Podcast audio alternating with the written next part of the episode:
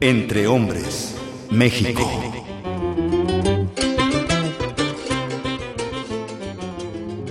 Vasos comunicantes que propicien nuevas interacciones de género.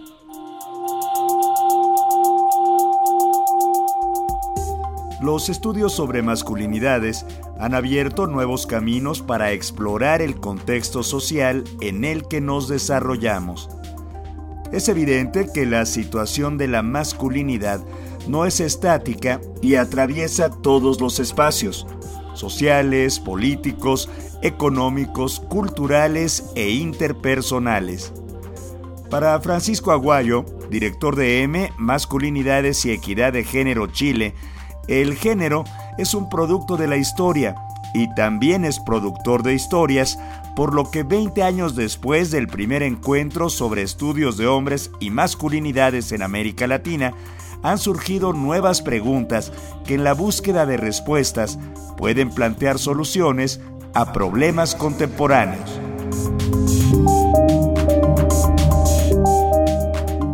20 años después resulta muy importante preguntarse por el estado de las políticas de masculinidad, es decir, aquellas políticas, estatales o no, que construyen masculinidades, que refieren a lo masculino, que promueven comportamientos en los hombres, que regulan relaciones de género, que moldean los cuerpos masculinos. El género es un producto de la historia y a la vez productor de historia, tal como sugiere Connell. Cabe preguntarnos entonces cómo estos 20 años de estudio de masculinidad en la región han incidido en el devenir de la historia reciente del género y en particular en las políticas de género que dicen relación con la construcción de masculinidades. Algunas preguntas orientadoras podrían ser cómo las políticas sostienen o mantienen forma de masculinidad hegemónica o ayudan a transformar esas posiciones dominantes de los hombres, siguiendo a Conner. ¿Se han modificado las políticas de masculinidad? ¿Cuánto y hacia dónde? ¿Qué tipo de masculinidad se están construyendo actualmente? ¿Qué debilidades existen todavía en el avance hacia la igualdad de género? ¿Qué experiencias de buenas prácticas conocemos? ¿Qué desafíos se observan en la actualidad? ¿Qué ocurre con la política de masculinidades dentro de las políticas de sexualidad, de familia, de diversidad sexual, de violencia, seguridad pública, de salud y salud mental, de trabajo, de educación, entre otras?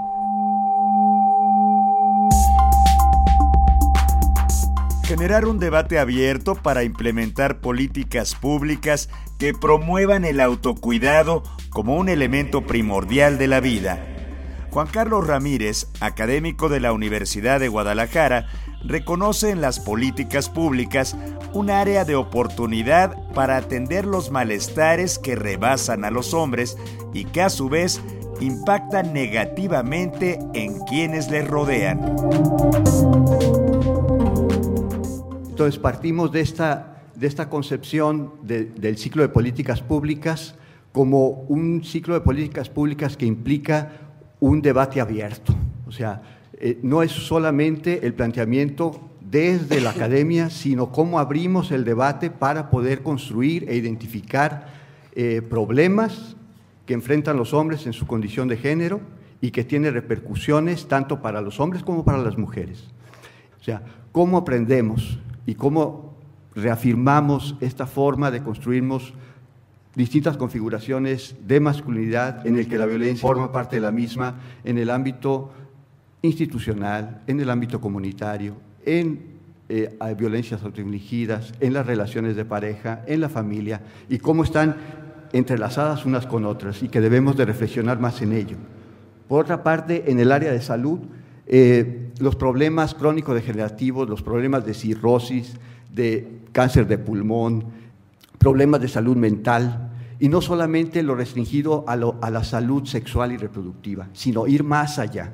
Por otra parte, los costos que está implicando el que lleguen los hombres en etapas tardías y avanzadas. Ese es un problema serio y que se está agudizando conforme pasa el tiempo. Por otra parte, la corresponsabilidad en el proceso de cuidado y autocuidado. Los hombres no sabemos autocuidarnos, no, no, le dejamos el cuidado a otros. ¿Cómo aprendemos eso? ¿Y cómo incentivamos a que los hombres se vean a sí mismos como eh, sujetos de su propia salud? Y por otra parte, recuperar la perspectiva del ejercicio de derecho a la salud y a la preservación de la misma, al desarrollo. Existe un entrecruzamiento en los malestares. Por ejemplo, habría que pensar qué relación existe entre la violencia, el alcoholismo o los problemas laborales con las enfermedades mentales, un área de la salud poco atendida y que requiere de la implementación de políticas públicas, ya que las personas buscan ayuda cuando su estado de salud es crítico. Así lo explica Francisco Aguayo.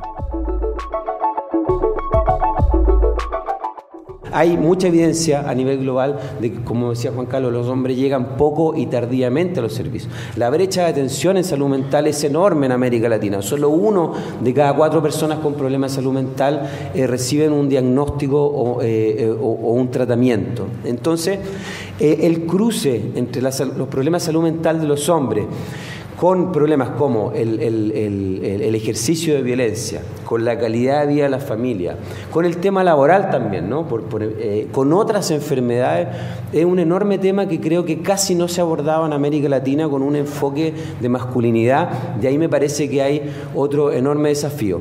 Hay en el tema de violencia también un, un dilema ahí, ¿no? porque por un lado buscamos que los hombres se responsabilicen de su conducta y en lo penal, que no sea usado el tema de salud mental como un atenuante. Pero si miramos el tema de la prevención, que ese me parece que es otro gran tema para pensar las políticas de masculinidad, el tema de la prevención creo que necesitamos políticas más integrales para pensar la prevención de la violencia. Por ejemplo, políticas que tengan que ver con el trabajo y que tengan que ver con la salud mental de los hombres y con otros temas que están relacionados según la evidencia, como el control de las armas o el, el alcoholismo.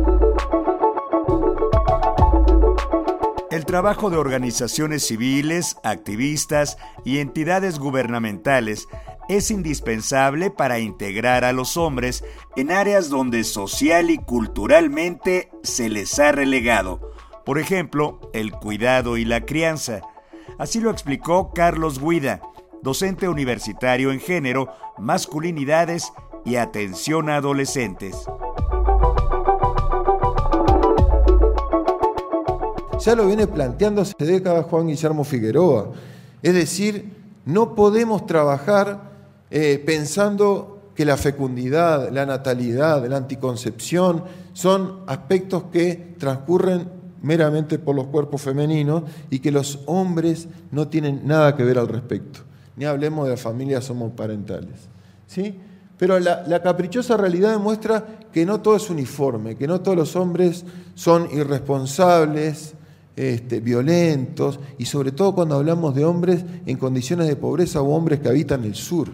Bueno, fundaciones, la sociedad civil, eh, por acá, les hechiceres por otro lado, eh, la red de masculinidades. Bueno, diferentes lugares del mundo los hombres buscan cómo a través de pequeños proyectos financiarse y volver a colocar eh, en un contexto complejo las diversidades, las masculinidades y una forma de llegar a la igualdad de género distinta. El género lo atraviesa todo, Los malestares sociales, las enfermedades, la política, el trabajo, la economía. El género nos atraviesa. Existen entrecruzamientos que dan cuenta de la relación que existe entre el género y los malestares sociales, esos que a hombres y mujeres nos vulneran, duelen, lastiman y matan.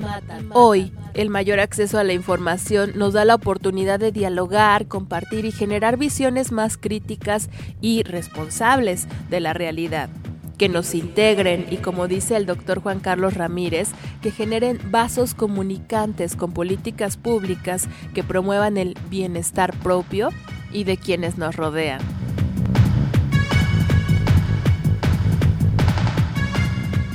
Entrehombres.net.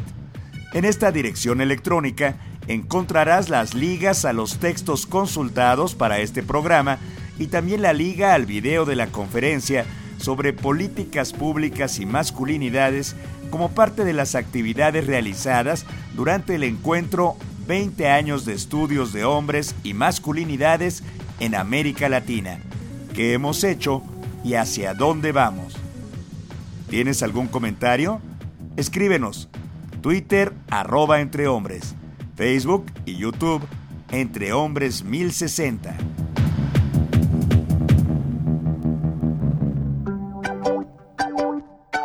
Realización, Elizabeth Cárdenas. Voz, José Ángel Domínguez. Producción, Pita Cortés. Entre Hombres, México.